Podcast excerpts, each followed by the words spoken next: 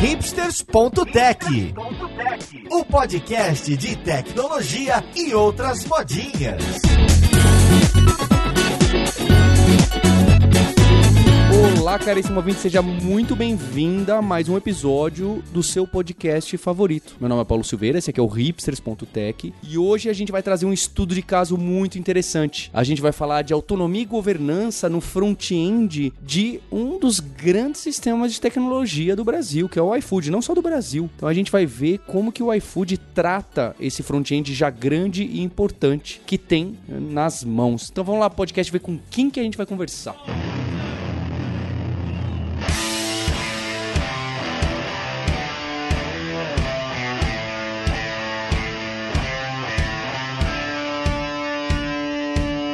Então, para a conversa de hoje, eu tô aqui com o William Grazel, que é Staff Engineer no iFood. Tudo bom com você, William? Tudo bem, e aí, pessoal? Estamos aqui de novo. E junto com ele, eu tô com a Giovanni Abreu, que é gerente de engenharia no iFood. Oi, Giovanni. Oi, Paulo. Oi, pessoal. Obrigada pelo convite. E também estamos com o Luiz Takahashi, que é Staff Engineer no iFood. Oi, Taka. Opa, e aí, gente, tudo bem?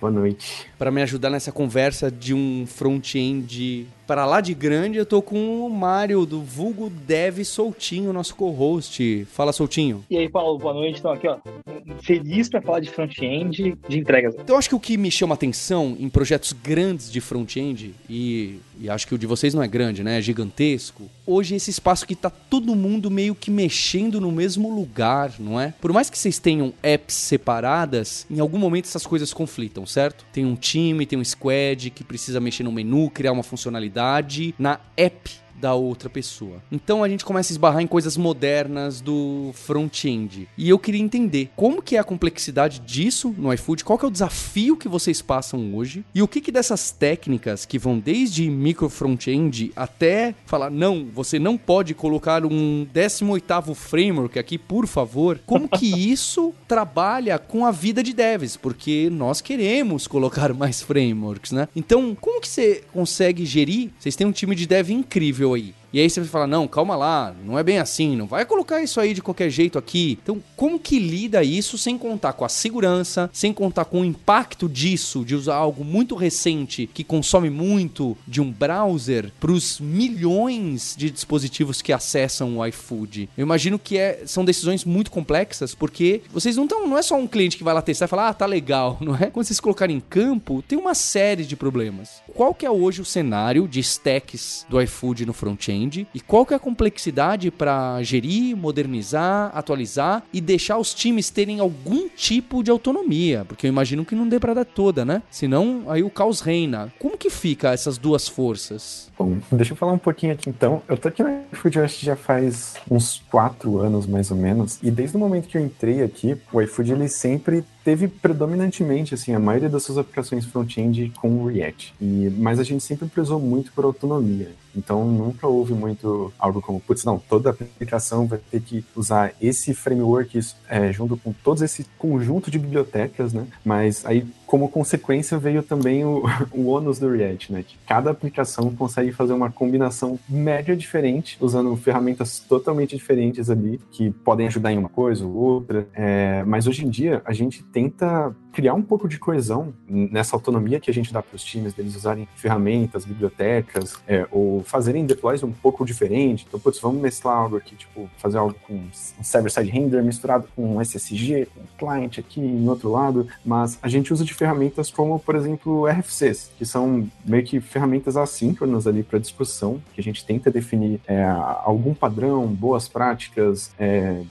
que tangem todos esses pontos que você falou, ali, de segurança, escalabilidade, é, poucas partes ali de, de, tecnologia que a gente acaba limitando. Eu acho que hoje em dia a única coisa que a gente preza e que seria teoricamente obrigatório para aplicações novas, independente da stack, que seja Svelte, Cleitinho de S, qualquer coisa, é que seja com TypeScript. Então essa eu acho que é a, é a única coisa que a gente não, não abre mão. É, o Taka é o evangelizador do TypeScript desde os primórdios do nosso front-end, do nosso stack web dentro do iFood. É, mas só complementando um pouquinho sobre a RFC, a gente trata essas RFCs, esses padrões que vão surgindo, é, são padrões dinâmicos que vão surgindo aqui dentro das discussões do iFood, mas a gente trata ele como pontos de obrigatoriedade ou isso aqui, ah, isso aqui é legal que tenha numa aplicação. A gente tem níveis de obrigatoriedade ali dentro das nossas RFCs. A ideia é que todas as aplicações novas sigam esses padrões dependendo dos níveis, se for alguma coisa obrigatória, a gente busca padronizar ou fazer um boilerplate de uma nova aplicação para que as pessoas sigam, ou mesmo revisar ali, ah, tá seguindo os padrões. A gente tem ferramentas automatizadas também para ver se as pessoas estão seguindo determinados RFCs. Então, essa é uma das ferramentas que a gente vem puxando faz um ano e meio, dois anos por aí, que ela tá sempre evoluindo. Aos poucos a gente vai fazendo porque todas as áreas que usam a stack web do iFood, não só stack web, mas outras também sigam esses padrões. Eu acho engraçado que o, o React, né, como o Taka tava falando, por mais que a boa parte do que a gente tenha hoje é, seja com React, ele como não, não tem o objetivo de ser um framework com uma mega coesão, como é um Vue ou um Angular da vida, né? Se a gente é, não tiver um, um, certo nível de padronização, dá para ser ainda assim aplicações completamente diferentes uma das outras em todos os níveis, mesmo que todo mundo esteja usando React, né? E é, e é até engraçado que a, a, nossa RFC, que a gente tem principal de web, a gente tem RFC de log, RFC de segurança, de um monte de coisa. A gente tem uma RFC meio genérica de web, que eu me lembro aí, me corrija se eu estiver falando besteira, mas que eu me lembro uma das coisas que a gente não cita é framework. Se não me engano, não tem um, ah, tem que usar ou deveria usar é, React. Mas acaba sendo uma coisa que é, é, é um padrão que eu pessoalmente considero importante. E para quem me conhece da comunidade sabe que ou não é o meu framework da, do coração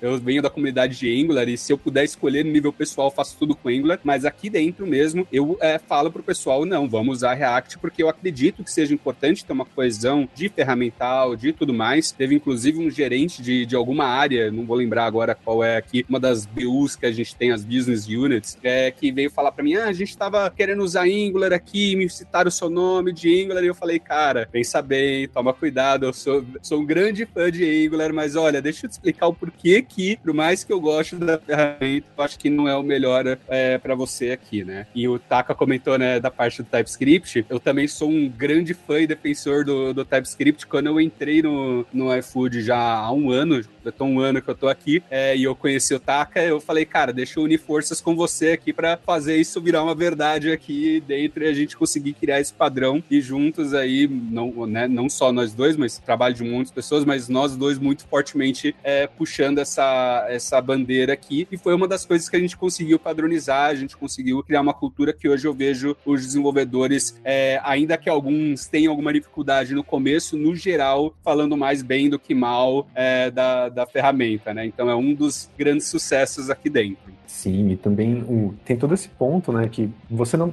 para a pessoa entrar aqui dentro do iFood, ela não precisa saber TypeScript, saber todas essas ferramentas é, e ser nenhum tipo de especialista no assunto. É, então a gente tem muito ferramental aqui para ajudar ensinar. Então a gente fez também um trabalho recentemente, é, recente, desculpa, de, de, de, várias apresentações e temas também focado em TypeScript, né, desde introdução ao tema, é, pequenas introduções a tipagens avançadas, mexendo ali um pouco com generics, boas práticas com React, TypeScript, a gente tem trilhas de desenvolvimento aqui dentro, tem é, budget de, de, de educação para também focar não só em TypeScript, como qualquer outra coisa que a pessoa precisa ali para a carreira dela. Né? E pensando também do lado de negócio, toda essa padronização que a gente faz de ferramental, utilizando o React, que já vem aí de bastante tempo, economiza bastante do, do overload da pessoa, do, do tempo da pessoa em construir coisas novas específicas para determinadas linguagens ou frameworks e faz com que é, a grande maioria das pessoas que trabalham no iFood, que trabalham em, em features novas, em manutenção, trabalhem com inovação, inovação de negócio, trazendo o que realmente traz o dinheiro para o negócio, que é evolução de produto. Então, a gente foca bastante nisso. A gente, inclusive, tem times específicos para cuidar de ferramental, para que cada um não fique re refazendo a roda. Por exemplo, se alguém fizer um. A gente tem todo um ferramental para React React hoje em dia. Se alguém vier com um Vue ou um Angular, a gente vai dizer, ó, você pode fazer isso, mas a gente não recomenda porque vocês teriam todo um trabalho que já está feito, que já está produzido aí, um time inteiro passou bastante tempo quebrando a cabeça para fazer um ferramental reutilizável para uma determinada stack.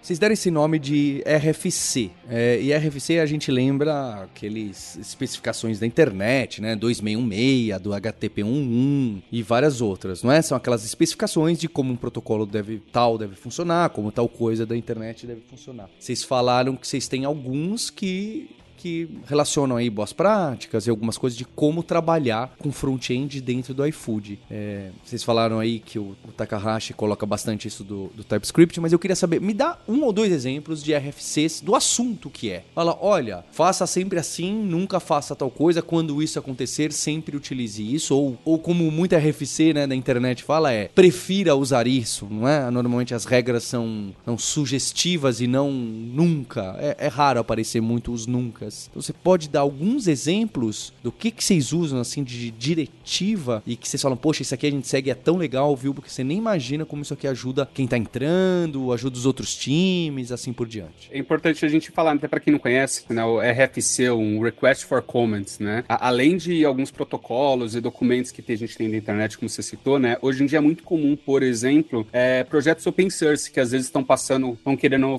ter uma ideia nova, alguma reformulação, algum jeito de diferente de fazer alguma coisa, eles abrem uma RFC para esse assunto, para que a comunidade possa dar as suas opiniões, ter um debate mais acalorado antes de é, fechar uma solução que não seja só o time principal que está atuando naquele projeto que vai decidir sozinho, né, para é, ter essas conversas. E é muito nessa ideia que a gente tem, né? Uma das coisas que eu mais gostei quando eu entrei no iFood, e eu falei pro Taka lá atrás, né, e ainda falo hoje, que o iFood ele tem uma coisa muito boa que é a comunidade que a gente tem. A gente tem um chapter semanal de de, front-end que participa tem, né, varia um pouco, mas a gente já facilmente passou 100 pessoas nesse chapter, que tem uma participação ativa de todo mundo, não é só que fica de ouvinte, é, né, tem muitas pessoas que sim, falam, compartilham, e a RFC principal, que a gente tem a, a mãe de web hoje, que fala especificamente das questões da, de uma web application, ela foi construída durante meses, é, debatendo no chapter, com o pessoal dando opiniões e tudo mais. Enquanto a gente tem RFCs mais específicas de determinado assunto, por exemplo, tem uma RFC só de log mais genérica que teoricamente qualquer plataforma tem que seguir. Essa a gente começou por enquanto numa RFC um pouco mais genérica, né, de, de web app, e a gente pretende no futuro quebrar ela em RFCs menores, mais direcionadas, mais especializadas em coisas específicas de uma aplicação web. Mas, por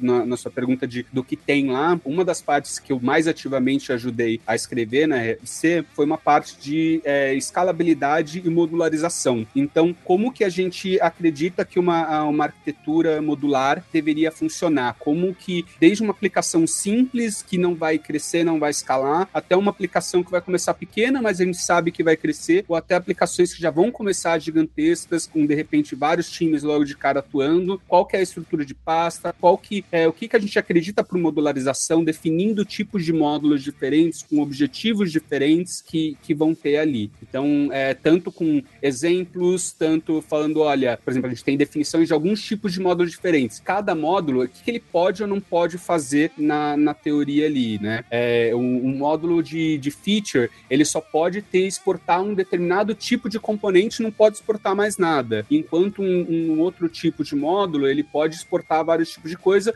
mas ele tem que ter um objetivo único. Aí eu vou deixar pro Taka, Giovanni, falar de outros exemplos aí da RFC. Claro, eu ia comentar, só, só acrescentando um pouquinho é, a, além das RFCs, a gente tem um, um, uma outra sigla, né? O pessoal aqui é, adora criar siglas diferentes, que eu não sei é criado, mas um, uma outra sigla que a gente usa aqui, que é IRC, que é o iFood Referential Codes, né? Então, assim como você falou da internet, tem aquelas RFCs 2345 X menor, alguma coisa assim, a gente tem essas IRCs que elas nascem a partir de IRC, e essas IRCs elas tentam definir os padrões que uma aplicação, que um sistema, que um serviço ele tem que seguir, né? Então, tem algumas IRCs que são um pouco mais maduras, então a gente tem IRCs mais bem estruturadas, por exemplo, igual que o, o Will comentou, é de log, que define, tipo, é um standard de log entre todos os serviços, independente da linguagem, tem desde de, de resiliência ali, putz, se, se, o serviço caiu, o que, que faz, se o banco caiu. Uma das ferramentas que a gente usa é usa realmente a RFC para discutir o tema primeiro, é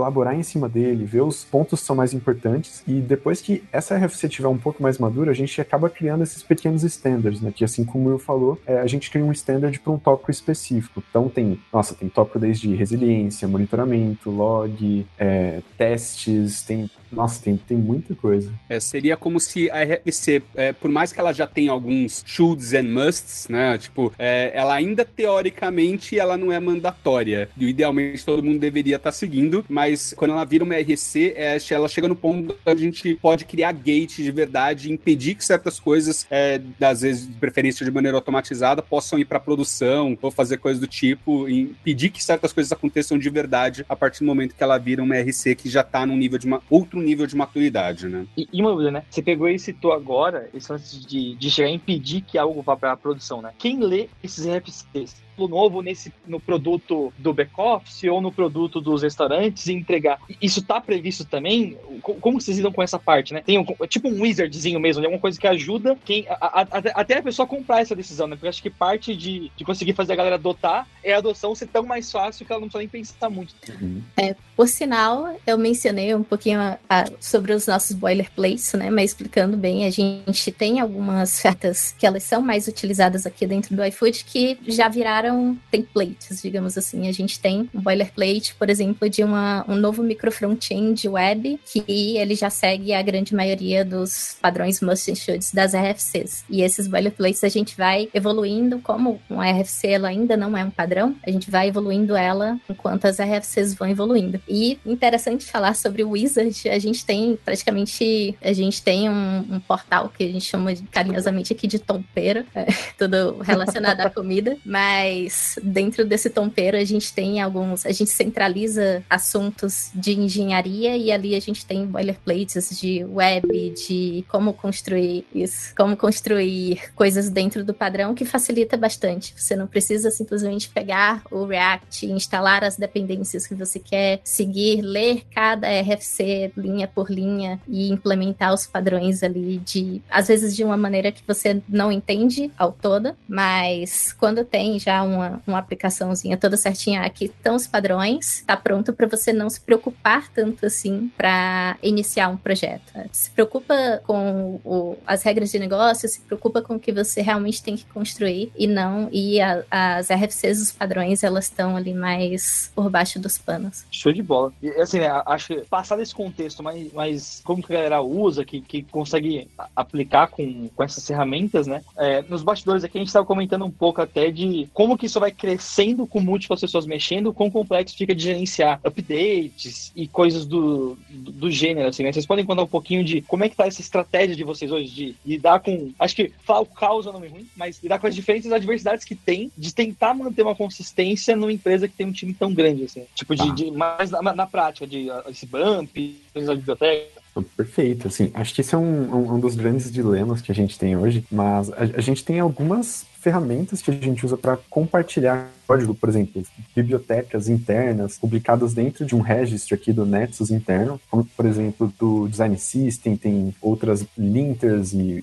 outras ferramentas internas ali de analytics, monitoramento também. Então a gente acaba usando muito de, de, de libs ou, ou, seguindo bastante o Senver para saber o que é uma breaking change ou não. É, e quando tem breaking change, dá boas descrições ali no changelog. É, dependendo da breaking change, assim, às vezes é, é até passivo de fazer algum tipo de code mod para ajudar as pessoas a, a migrar, é, mas no geral, assim, para aplicações, a gente também tem aplicações de, de diversos níveis, assim, desde uma aplicação que é só para um, um, time, duas ou três pessoas, é, landing page, tem aplicações grandes que começam a ter é, 15, 20 pessoas, múltiplos times mexendo, então tem estratégias diferentes que a gente usa aqui dentro, né? Eu acho que é, o, um dos temas mais famosos hoje em dia né, é o famoso micro front-end, é, mas nem sempre essa é a melhor solução. A gente tem algumas é, implementações diferentes de micro front-end aqui dentro do iFood, muito similares, que a, podem ajudar ali um pouco ali na parte de Canary ou não. Tem outros também usando Module Federation, com Next.js. Nossa, tem, tem, tem, várias opções, assim. Então, tem tam, então, uma outra opção que o Will vem defendendo bastante ali, que é uma das que ele conseguiu me convencer e fazer brilhar meus olhos, que é a grande a parte do, do monorepo. Queria até que ele falasse um pouquinho mais. É, eu acho que até antes de falar de, de micro front-end e monorepo, que é um tema que eu posso falar três horas seguidas sem parar aqui, cara, uma das coisas que acho interessante citar é que. A favor ou contra? A favor, obviamente. Posso. Ó, eu, eu, eu vou convencer o Papa de usar é, monorepo ainda. Para as coisas, né? A gente tem uma, uma cultura muito forte aqui dentro de inner source, né? Eu falo que no mundo ideal, é tudo, todas essas ferramentas cross, uh, design system e tudo mais, a gente fazer puramente através do Inner Source. Mas a gente sabe que o dia a dia de, dos projetos de negócio, né, que estão é, muito mais preocupados, obviamente, e com razão, em entrega do valor do produto, e conversão e coisas do tipo, muitas vezes é difícil conseguir é, so, é, soltá-la de maneira um pouco mais genérica, disponibilizando no, no NPM interno, né, no Nexo, de maneira que seja mais genérica para as pessoas poderem aproveitar. É, a gente cria, é, tenta fortalecer sempre essa cultura para que isso aconteça, mas nem sempre é viável. Por conta disso, o, o antes de eu entrar aqui mesmo, o TAC ele já estava numa squad mais genérica, que era chamada de Channels, é, que tinha o objetivo de fazer um ferramental, algumas soluções um pouco mais cross, mas que ainda estava muito focada numa área nossa de restaurante, né, das, das nossas soluções de software para restaurantes, é, sendo que a gente tem outras áreas, como por exemplo de customer, que é onde os clientes fazem pedidos, a gente tem logística, a gente tem várias outras. E com o tempo a gente foi vendo a necessidade de expandir isso ainda mais, e agora aí o TAC a gente está numa nova área que a gente está criando, que é uma área de que a gente está chamando de Web Engineer, que é para fazer, é conseguir escalar ainda mais o que o Taka já vinha fazendo lá na área de tentar fazer pro iFood como um todo, tentar escalar o que muitas vezes os times ainda não conseguem dar vazão no Inner Source apenas, conseguir realmente dar vazão para isso. E um dos tópicos é justamente essa questão que o Taka comentou de micro front-end, porque um dos principais exemplos que a gente tem de micro front-end no iFood era justamente o que o time de channels estava trabalhando no portal do parceiro, é, né, no portal de restaurantes, que é um dos maiores exemplos de front-end complexo e grande que a gente tem, que a gente tem uns 20 micro front-ends com várias squads trabalhando no mesmo portal, entregando features diversas em paralelo e tudo mais. E já tinha no portal do parceiro uma arquitetura de micro front-end lá, que é, que todo, tudo né, tem, tem seus prós e contras, é, tinha os seus problemas, mas funcionou, funciona muito bem hoje para o pessoal ter uma autonomia, para o pessoal conseguir entregar e dar vazão para um monte de coisa. Mas a gente sabe hoje que o modelo que a gente tem lá, ele não escala para todo o iFood. A gente sabe hoje dos problemas que já existem lá, de acordo com a experiência que foi obtida com o tempo, e a gente tem ideias diferentes de como a gente quer resolver isso para outras áreas do iFood. E mais ao mesmo tempo, o iFood não para. Então a gente tem hoje o site de custom customer, a gente tem área de logística, várias pessoas pensando em estratégias diferentes que eu prefiro chamar de modularização, que eu tenho uma relação de amor e ódio com o termo micro front-end, mas que estão pensando em maneiras diversas de resolver é, essa questão de modularização e micro front-end. Um dos nossos grandes objetivos nessa nova área de web engineer é conseguir é, propor soluções é, mais genéricas que possam ser aproveitadas e escaladas para vários times aqui dentro do iFood, que possam não ficar resolvendo, reinventando a roda o tempo todo e possam aproveitar de um ferramental já pronto lá para eles. Se eles quiserem, né, com, vão ter autonomia. Se eles quiserem fazer o deles por qualquer necessidade específica, eles possam, mas que eles, se conseguirem te achar que dá para tirar proveito do, do atual, eles já consigam resolver. Então, esse é um dos principais tópicos que a gente vai encarar nessa nova área que a gente está criando. Eu queria só complementar essa, esse ponto, né, para o pessoal também não achar que micro front-end só, só, só, tem um lado ruim, assim, né? Então, assim como eu falei, ele tem, tem, tem seus trade-offs, é, e eu acho que essa área área nossa ela vem justamente para isso, de evitar que as pessoas tenham de sofrer os os mesmos erros e, e, aprender em produção, não dormir de noite ali por conta de um, de um problema que a gente já sabe como resolver. Um dos pontos, assim, que, que essa solução de, de micro front-end ajudou muito ali no portal do parceiro foi a, a autonomia para os times. Então hoje a gente consegue ter putz, 37 times fazendo infinitos deploys em paralelo que não vai afetar uma aplicação é, maior ali. Assim, sempre vai existir um jeito da pessoa, putz, vou enfiar um método na window e disparar um negócio que vai dar um gargalo de memória, mas aí já é um, já é um edge case, assim. Só que é, essa, essa arquitetura, ela veio muito para suprir essa demanda de autonomia dos times. Só que isso trouxe vários problemas, né? Então, isso acabou aumentando um pouco o bundle final que chega ali para o usuário. É, a gente acaba tendo ali um problema na, na comunicação entre os micro frontends, como que a gente compartilha estado, algumas informações entre eles, como que a gente gerencia essas dependências entre mais de 47 micro frontends. Então, hoje a gente tem um, um mono, monorepo, que é o Portal Packages, que ele tem 37 libs só com headers de negócio para essas aplicações, esses micro frontends diferentes. Então, a complexidade que ele traz foi muito maior assim para ser gerida, mas em, em, compensação teve muito dessa autonomia. Só que é, hoje a gente já estuda outras opções também para tentar sanar esses problemas. E apesar hoje do Portal Packages, né, essas ferramentas cross que a gente tem para a área ser um monorepo, elas ainda fazem publicações de libs separadas e os micro frontends em si do portal do parceiro, eles ainda cada um tem o seu próprio repositório, tem a sua própria estrutura de dependências e tudo mais. E hoje a gente sofre muitas vezes quando a gente precisa ter alguma breaking change, que a gente precisa fazer, tipo, não dá para deixar para os times atualizarem cada um no seu time, às vezes no seu tempo, às vezes a gente precisa fazer umas atualizações em massa, pode ser bem sofrível para chegar em nesses 40 e tantos repositórios diferentes para fazer atualizações em massa e conseguir sincronizar isso hoje é um grande desafio, que é um desafio que a gente sabe que não existe bala de prata, não existe solução perfeita, mas em vários pontos o que o Taka falou que eu, eu defendo bastante, monorepo, por exemplo, assim como a gente já usa no Portal Packages, é uma das possíveis soluções para conseguir ter uma governança, uma certa governança, é, certas em, portais que estão precisando dessa necessidade de modularização, de micro front-end, de ter autonomia, mas ainda assim ter uma governança em cima desses pacotes, que essas ferramentas de monorepo elas ajudam justamente a entender a interdependência entre os projetos, para conseguir fazer atualizações em massas, vezes de maneira automatizada, e conseguir fazer isso de maneira em massa. Então, existem, não existe bala de prata, não defendo o monorepo como uma solução para todos os problemas, mas para muitos dos casos de micro front-end, é, acaba sendo uma boa solução. E eu tenho levantado essa bandeira aqui no, no iFood e a, a gente tem conseguido, em, em algumas soluções que estão tendo essa necessidade agora, estão começando a experimentar e tem tido alguns cases de sucesso. É, para ter só uma ideia do, do problema que a gente tem com a atualização, muitas vezes a gente tem, precisa manter um backlog só para determinadas atualizações, precisa sair pedindo ajuda para várias pessoas. A pessoa, a gente está é, comunicando isso, precisa fazer isso aqui, a gente está fazendo determinadas evoluções que todos vão precisar acompanhar em algum momento. E isso tudo parte de comunicação e a gente sabe que comunicar para várias pessoas é muito mais difícil do que criar padrão fácil e, e mantenível. Né? Eu sempre penso que a arquitetura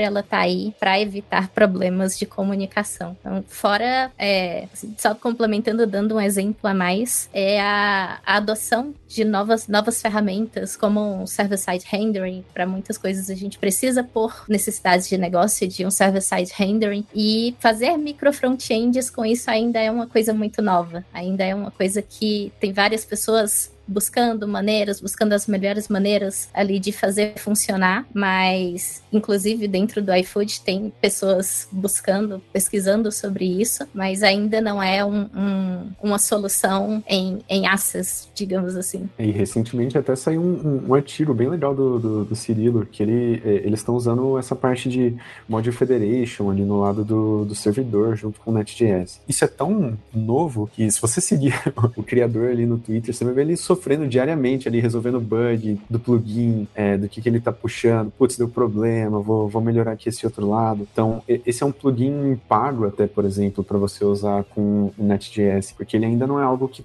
tá tão maduro. Então, tem algumas outras opções, assim, que podem ajudar, mas esse ponto do, do Module Federation, que é uma das soluções para micro frontend hoje em dia, ajuda muito na, na questão de compartilhar dependências com, em comum entre os micro frontends, né? entre mais de uma aplicação. Então a gente não, não acaba tendo o ônus ali de, putz, você tem cinco microfrontends na tela, você tem que carregar o React, o Redux, o Design System cinco vezes. Você carrega uma vez só e compartilha entre todo mundo.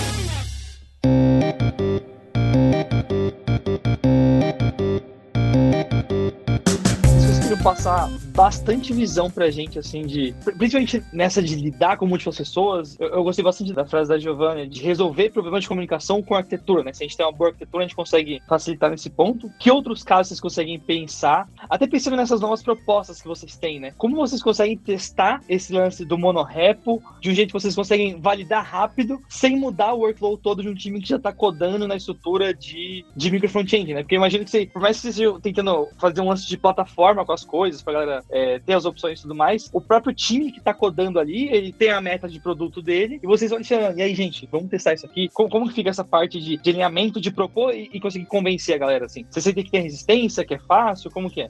Posso falar um pouquinho sobre isso? Assim, isso ainda é um... não tem uma bala de prata, assim, para essa resposta, mas a gente ainda tá aprendendo, assim, porque quando a gente fala de coisa nova, de, de tecnologia, é muito mais fácil os, os desenvolvedores ali comprar, falar, putz, não, vamos usar, vamos todo mundo fazer, mas a gente acaba atuando ali um pouco mais como um, um até como um time de, de consultoria ali para os outros times. Então, como que a gente testa isso? Tem, dado que o iFood é muito grande, a gente também consegue aproveitar de um lado positivo disso, que a todo momento tá nascendo aplicação nova, tá nascendo time novo, tá nascendo uma área nova ali apostando numa iniciativa diferente. Então a gente consegue é, chegar próximo desses times, conversar, entender mais ali do produto, do negócio, ver se faz sentido uma solução e tentar aplicar ali junto com eles. E uma das estratégias que a gente pensa é até em, em, em tentar aplicar com esses times. Se fizer sentido, aí sim escrever um documento, trazer para uma RFC, tentar criar algum tipo de ferramental que automatize isso ou adiciona no boilerplate. Então é algo muito mais incremental, mas não tem, putz, a gente sempre faz assim, vai depender um pouco mais do, do time e do, do teste que a gente quer fazer. Realmente, cara, cada caso é um caso. Meio que frase consultor aqui, né, do famoso depende, mas é assim, não, não tem como fugir disso. Por exemplo, a primeira vez quando eu entrei na iFood que eu trouxe a ideia de monorepo, um ferramental lá que a gente gosta muito, hoje em dia o iFood parece que tá gostando muito, que é o Enex, o Enex Dev, que é uma ferramenta criada por ex-Googlers que trabalhavam, que o Google trabalha como monorepo para empresa só, eles quiseram trazer essa ideia para o público, uma coisa mais pro gameplay, daí criaram o Enex. Daí a primeira vez que eu trouxe essa ideia, eu trouxe para um time específico que eu estava mais próximo, que estava fazendo um reboot da ferramenta deles, do, do sistema deles, e estavam com uma necessidade latente de ter uma modularização melhor, de conceito,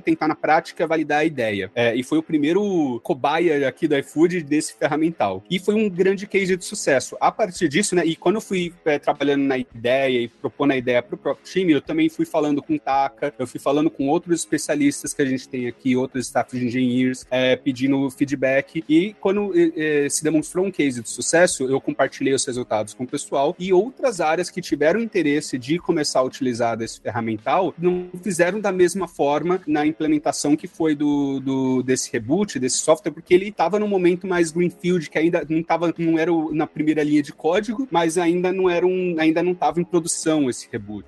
É, então ainda era mais fácil isso. Tem outras áreas aqui que podem não estar tá no mesmo nível, por exemplo, do portal de parceiros, que já são 40 e tantos micro frontends, mas que já está em produção, já está com. Tá, vai, tem que trocar asa com um avião voando, né? Então não dá para usar a mesma estratégia que a gente utilizou é, lá atrás em outros projetos. Então, cada caso a gente vai avaliando qual vai, pode ser a melhor estratégia de migração para esses casos. Num caso, é, acredito, aí a gente não tem nada fechado, mas, por exemplo, nessa, na, no portal do parceiro terceiro, que é um dos casos que a gente tem de micro front-end já em massa, né, com 40 e tantos em repositórios separados, o que eu acredito, que a gente não bateu no martelo aqui, mas pode ser uma estratégia viável, é trazendo eles ao, aos poucos. A partir do momento que a gente fechar, que a gente ainda vai trabalhar nisso, nessa ferramenta ideal, é pra, mais genérica, para conseguir é, escalar para o iFood como um todo, e tiver essa ferramenta que a gente acredita, começar a trazer aos poucos os micro front-ends que estão em repositórios separados para esse monorepo e validando a ideia. Trouxe o primeiro, funcionou, o pessoal tá curtindo, gostaram da ideia, tá funcionando como esperado, vamos trazer o segundo, o terceiro, e aos poucos ir ganhando escala, né? Qualquer ferramenta como essa, por mais que a gente goste, né, tecnicamente a gente quer revolucionar o mundo o tempo todo, né? Mas a gente, na prática, a gente precisa validar e aos poucos para ver se aquilo realmente funciona, porque tem vezes que a gente acha que, quando a gente está desenvolvendo um SDK, uma ferramenta, a gente acha que está fazendo a melhor ferramenta do mundo, na prática, pode ser que não funcione, por um motivo que você nem espera, né? Então tem que validar muito essas ideias aos poucos. É, eu sempre gosto de pensar que esse tipo de evolução ele vem junto com o crescimento do iFood. Se você pensar no iFood como um, um food delivery, a gente tem as, as nossas plataformas principais, que já são enormes, gigantes, já têm uma maturidade melhor, mas a gente também vai, quanto o business vai crescendo, a gente também vai criando novas plataformas. Por exemplo, uma plataforma de aquisição que ela não está vinculada com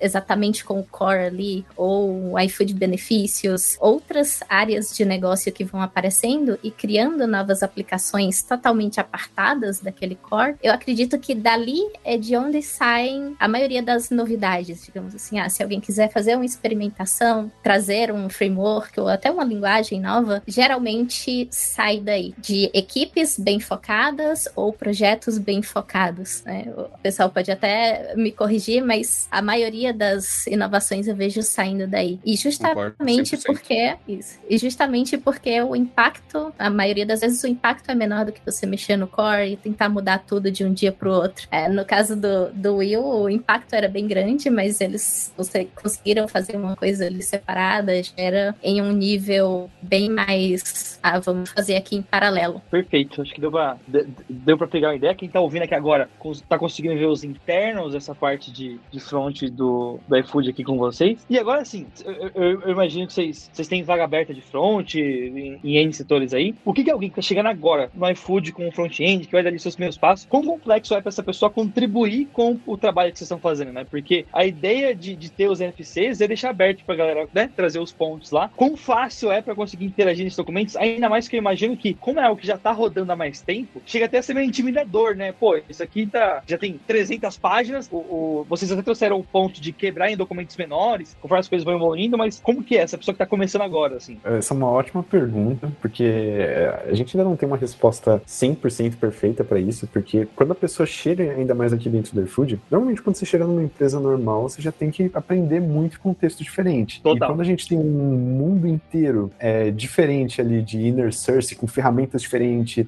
padrões, é, RFCs e RCs e vai entender o que, que é cada uma dessas siglas, eu acho que demora uns seis meses. Não, tô brincando, né? Uns três meses mais ou menos para você entender o que, que é cada, cada uma dessas coisas, né? E aí você vai ter que ter o, o seu tempo, o seu planejamento individual ali de você conseguir balancear. Tá, agora eu vou tentar desprender um tempinho para focar no design system. Não, eu vou focar na RFC de web applications. Não, eu vou querer fazer uma talk no chapter de front-end. A gente tem, tem um problema inverso que é, putz, ao invés de não ter nada, a gente tem muita coisa para fazer e às vezes a gente tem uma certa dificuldade de como centralizar essa, é, todas essas informações. Então, por exemplo, no onboarding, a gente tem alguns planos que a gente chama aqui de decola. Então, são planos que visam centralizar mais ou menos essas informações em, em pequenos bullet points, em temas, em como que você consegue contribuir mas normalmente, quando a gente chega no iFood, mesmo que a gente tenha todos esses links, vai, vai demorar um tempo ali até para você conseguir digerir isso tudo e conseguir separar na, na sua cabeça, tipo, tá, como que eu vou. Qual, qual que é mais relevante aqui pro meu momento, né? Além disso, eu acho que já entra um pouco ali na parte de desenvolvimento pessoal das pessoas, que envolve muito da pessoa entender no momento dela, no time que ela tá, ou no momento de carreira dela, o que, que faz sentido eu focar na minha carreira agora? Putz, é, é melhorar minha comunicação? Ou é focar em algum débito técnico? técnico do time, ou focar numa entrega aqui, ou é focar no design system, que eu vou aumentar minha esfera de impacto no, no, no time, na, na, empresa, na tribo, em outros lugares. Então, a gente tem um, um mega cardápio muito abrangente que, às vezes, por ter tanta coisa, a gente ainda tem um pouco dessa dificuldade de centralizar, de dar visibilidade disso tudo. É, a gente tem muito ferramental que muitas vezes o pessoal que é, já está trabalhando no iFood há algum tempo, mas é de uma determinada área um pouco mais afastada, às vezes nem sabe que a gente tem, né? E uma, uma pessoa que acabou de entrar no iFood, ela não precisa saber de tudo logo de cara, né? A primeira semana dela, ela não vai se perguntar como é que eu contribuo pra RFC, né? A primeira semana dela, ela vai estar tá tentando se achar para abrir o primeiro pull request dela ali para começar a contribuir. Assim a gente espera, hein, William? Assim a gente espera. Tem gente que gosta do RFC. Eu adoraria escrever um RFC aí com vocês. Se a pessoa quiser, ela tá aberta para isso. Mas muito provavelmente não vai ser a primeira coisa que ela vai fazer. Mas assim. Ó, a pessoa, a pessoa tá ouvindo esse podcast, vocês estão cativando ela. É isso que vocês estão fazendo, tá?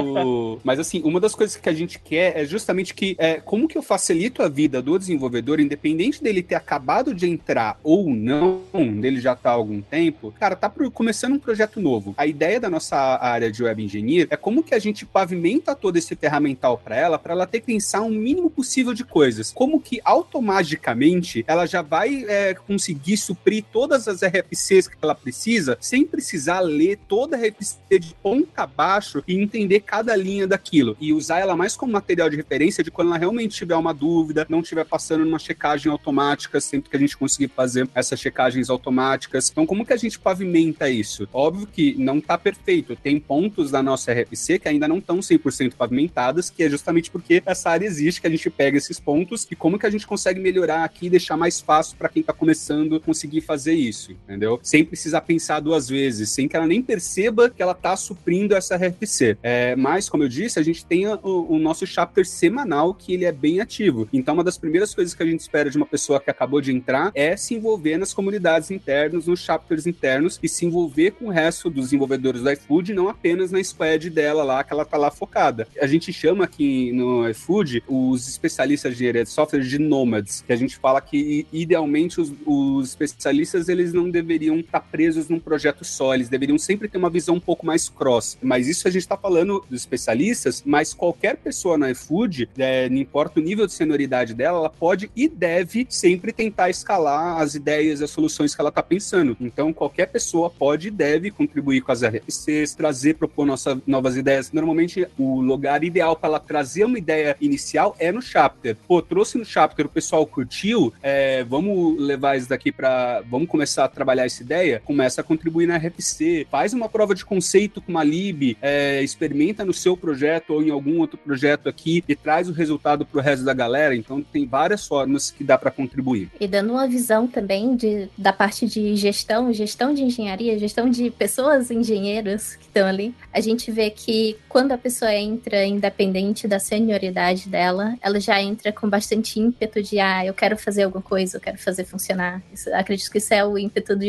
de, um desenvolvedor, de um engenheiro. Além de tudo, todo o ferramental que o iFood tem, as RFCs e tudo mais, ainda tem todo um contexto de, de iFood, de negócio, que a pessoa tem que aprender. Então, o overload de informação que ela tem ali naquelas primeiras semanas é muito grande. Então, cabe a gente, manager de engenharia, que vai tratar com aquelas pessoas no dia a dia, ter uma gestão de expectativas dela. Ah, o que, que você espera daqui a algumas semanas? Não, eu vou te ajudar, vamos começar com um projeto menor. Desse projeto menor, você vai pegando o contexto, eu vou te dando mais responsabilidades, vou te envolvendo em problemas. Né? né? É no problema que a gente aprende muito mais. Então, ah, você precisa de uma mentoria? Ah, vamos ver com os nômades, né, os especialistas aqui do iFood. Toma esse tempo para participar dos, das cerimônias de engenharia também. Então, aqui a gente incentiva bastante a pessoa, ah, existe um chapter, existe um chapter front-end, um architecture, participa, porque ali é onde você vai entrar em contato com outros desenvolvedores, você vai entrar em contato com os problemas que eles estão tendo, e ali, ali dentro daquela comunidade, você vai ver o que você vai poder se envolver aos poucos, poder contribuir. Uma, uma pessoa que entra justamente por ter tanto contexto, ela não vai, ah, vou aqui participar dessa RFC. A RFC ela já traz muito contexto de negócio e das tecnologias que a empresa usa. Parece que vocês têm vários desafios para poder atacar a dificuldade que é com, trabalhar com sistemas grandes, né? E hoje o front-end, curiosamente, que deveria é, não ter isso, já faz tempo que tem, né? Tem aquele artigo que, eu, que acho que foi o Soutinho que mandou, que é a, a back-endificação do front-end, não é? Antes a gente tinha o back-end complicado, hoje a gente tem tudo complicado. Eu vejo que vocês três aí no iFood estão bastante relacionados não só com especificamente o RFC, mas com algo que o pessoal hoje em dia chama de platform, né? Essa parte que eu acho que o William colocou como web engineering, e cada um tem seu nome, platform teams, não sei. Alguns chamam de infrastructure code, código de infraestrutura. Ótimo, né? O boilerplate, o, essa parte do pessoal que acho que antigamente chamava é o arquitetão que trazia isso, era um papel de uma única pessoa, né? E hoje isso virou meio que ou tem um time ou tá entre todos os times, tem um chapter, né? Eu, eu vejo isso acontecendo dessas várias formas. Não tem mais o, o arquiteto que define isso, goela abaixo. Não, isso está em constante mudança e tem pessoas que são responsáveis por isso. Eu estou aqui com sorte, conversei com as três pessoas que eu tenho algum contato barra amizade e que lideram bastante isso, ou tem muita gente envolvida nessas partes e todo mundo é convidado, é convidada a chegar aí. Nossa, tem muita, muita gente envolvida, assim. Assim, essa parte de